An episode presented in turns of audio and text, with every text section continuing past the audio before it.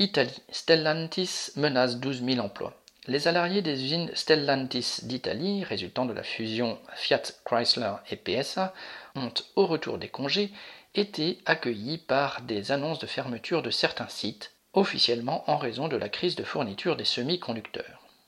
Les ouvriers de l'usine de Melfi, anciennement Fiat, ont ainsi vu leur rentrée repoussée du 6 au 13 septembre, et encore les ateliers pourraient ne tourner que 5 ou 6 jours sur l'ensemble du mois.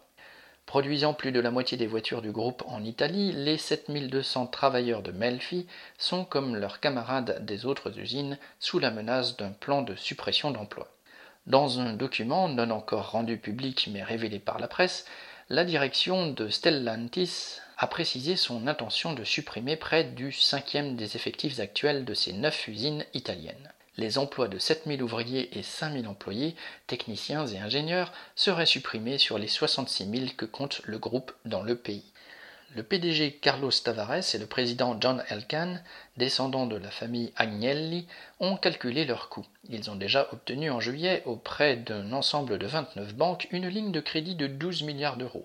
Cela leur permettra de rembourser le précédent prêt de 6,5 milliards à un faible taux d'intérêt qui avait été garanti par l'État, mais assorti de certaines clauses, certes peu contraignantes, mais écrites, comme l'engagement à ne pas procéder à des suppressions d'emplois et à investir dans le pays et non dans des filiales.